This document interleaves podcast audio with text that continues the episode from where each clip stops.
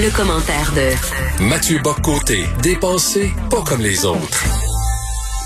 Il est essayiste, sociologue et aussi chroniqueur au Journal de Montréal. Et on retrouve Mathieu Bocoté. Bonjour Mathieu. Bonjour. À, alors, tu as une question fondamentale aujourd'hui pour nous. Est-ce que François Legault peut espérer rester à 50 dans les sondages? Écoute.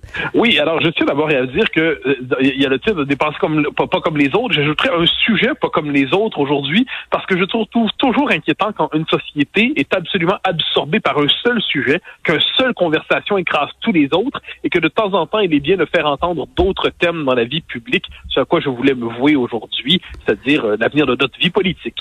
Et de quel, de quel thème parles-tu? De quel thème parles-tu?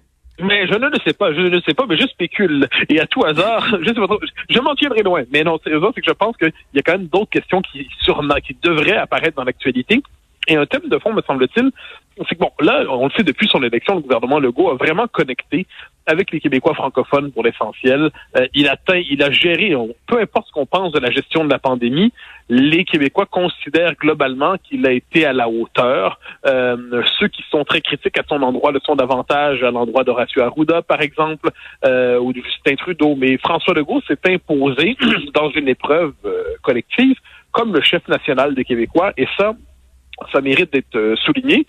Sondage tout récent, il y aurait 100 députés à l'Assemblée nationale. Autrement dit, s'il euh, était reconduit, s'il y avait des élections demain, il occuperait tout l'espace politique. Il ne resterait à peu près plus rien aux personnes, sauf globalement pour les libéraux et leur comté protégé de Montréal et de Laval.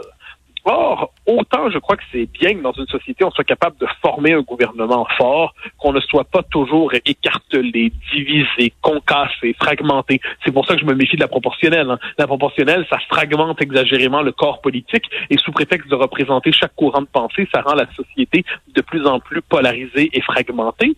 Donc, j'apprécie qu'on ait une capacité en ce moment au Québec de se rassembler autour d'un gouvernement euh, fort, surtout dans des épreuves comme ça où les Québécois sont capables de faire front commun. Il n'en demeure pas moins que pour la qualité de notre vie politique, il va falloir se demander dans quelle mesure telle, une telle situation peut durer.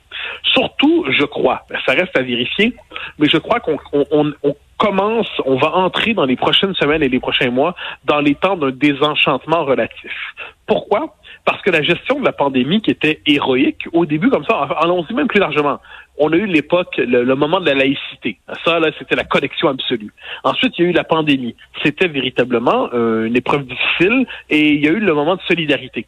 Mais là, quand on voit la multiplication des mesures qui sont probablement de bon sens, mais qui risquent de choquer des pans de la population morceau par morceau. Je donne l'exemple, euh, la, la, fermeture des bars à minuit. là, soudainement, ça touche des gens dans leur vie privée. Est-ce qu'ils vont avoir l'impression que soudainement le gouvernement va trop loin? C'est ça qui menace en ce moment le gouvernement. Est-ce qu'il pourrait se dire qu'il va trop loin? Autre élément, le gouvernement nous a donné, je l'ai évoqué, la laïcité avec la loi 21, mais est-ce que le gouvernement aura tendance à dire, bon, ben là, maintenant, c'est réglé qu'on nous dérange plus avec les affaires d'identité, maintenant, c'est le temps des vraies affaires.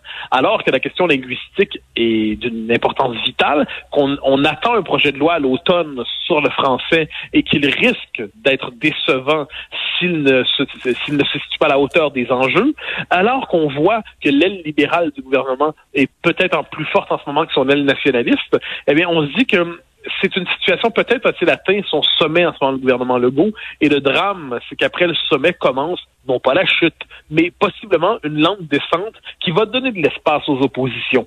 Et je crois que les libéraux se sont donné un chef qui, euh, qui performe bien dans les circonstances. Le Parti québécois finira par s'en donner un à l'automne. Québec solidaire, euh, solidaire est dans son euh, sa culture idéologique un peu fermée, presque une forme d'autisme idéologique.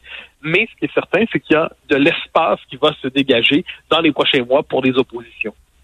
En fait, ce qui va être intéressant de savoir et de regarder de la part de François Legault, c'est est-ce qu'il est, euh, capable de maintenir le contact avec les Québécois? Parce que moi, je pense que sa force depuis le début, c'est d'être connecté sur le, Québécois moyen. Il sait comment nous parler, il sait comment faire adhérer. Je veux dire, tout ce qu'il dit, c'est comme si tout ce que les Québécois veulent entendre. Et moi, ça, je pense que tant qu'il garde cette ligne-là, l'opposition aura beau dire, aura beau faire, ça va être très difficile pour elle d'exister. Ben, ce que tu dis est fondamental, hein. c'est-à-dire que pour réussir à exister dans la pandémie, euh, Justin Trudeau a presque dû se transformer en créditif, en imprimant de l'argent. Euh, ça, ça, est, le déficit fédéral est, à ce point monstrueux. La PCU une politique tellement hasardeuse qui fait mal aux petits commerces, qui décourage le travail. Euh, Justin Trudeau, pour exister, a eu besoin de se transformer en banque qui imprime de l'argent. Euh, de, l'autre côté, le groupe, qui n'avait pas ces moyens-là, a connecté avec les Québécois parce qu'ils leur ressemblent finalement. Y a, les Québécois ont, aiment s'identifier à un chef qui leur ressemble. Ils ont aimé euh, René Lévesque pour ça. Ils ont aimé aussi Lucien Bouchard pour ça. Il y a eu peut-être une distance avec Jacques Parizeau pour la même raison, parce que M. Parizeau, donc moi j'aime passionnément, euh, M. Parizeau connectait moins avec les Québécois. Il leur ressemblait pas.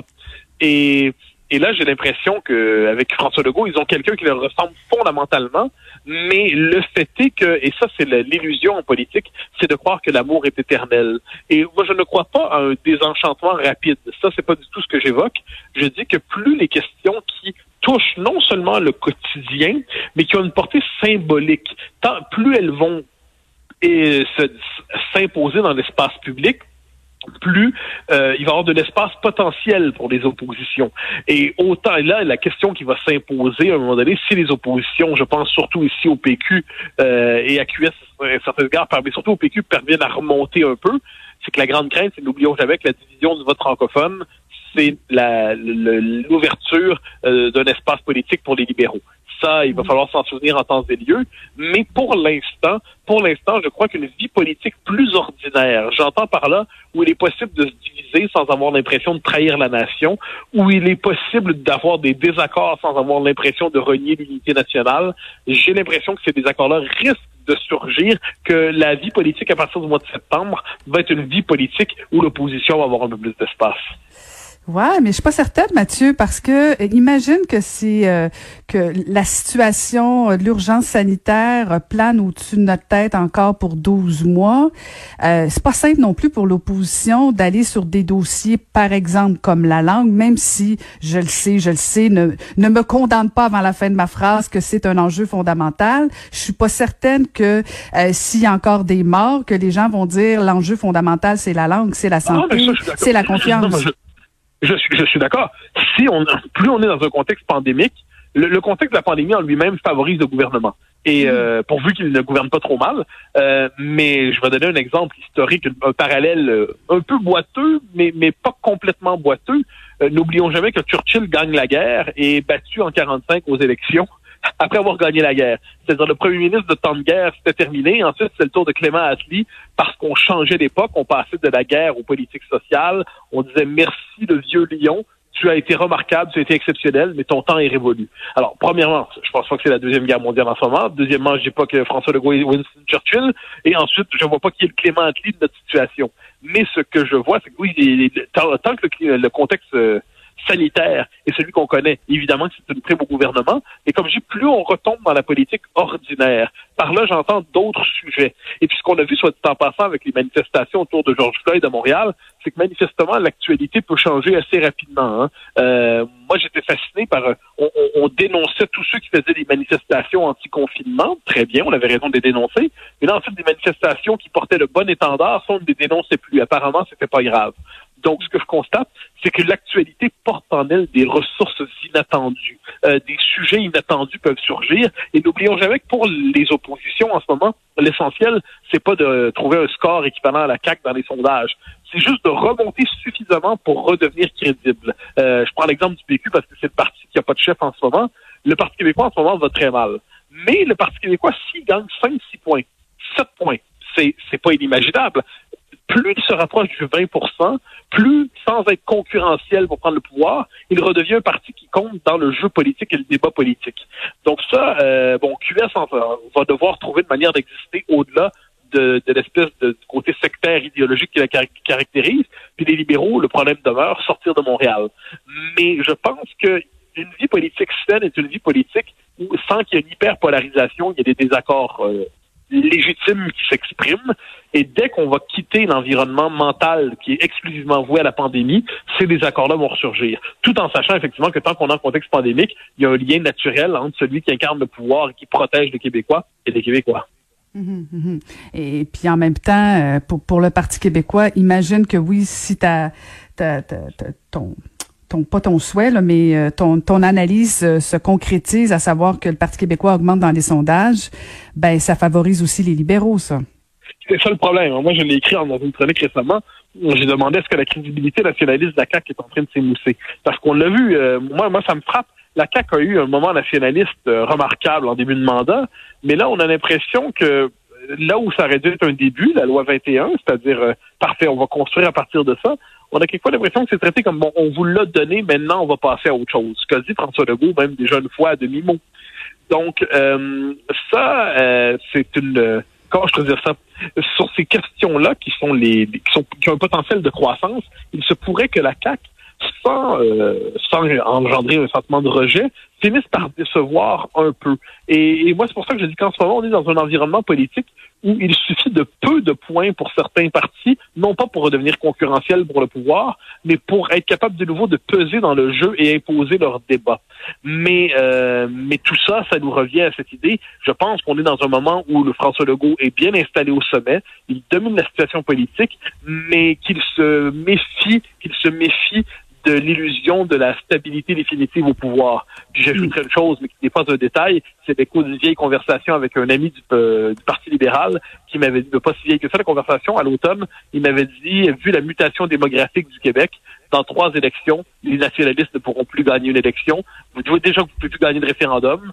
Eh bien, vous ne pourrez plus gagner d'élection. Vous allez en gagner une sur quatre ou cinq de temps en temps. N'oublions jamais que la démographie joue au désavantage des partis nationalistes à moyen et long terme. Ça, c'est le grand tabou de la vie politique québécoise. Mais pourtant, il ne serait pas de mauvaise idée, ce serait pas de mauvaise idée de le mentionner.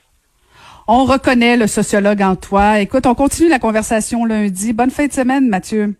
Au grand plaisir, loin des médias sociaux. Bye bye. Oui, merci beaucoup. C'était Mathieu Bocoté, essayiste sociologue et chroniqueur au Journal de Montréal.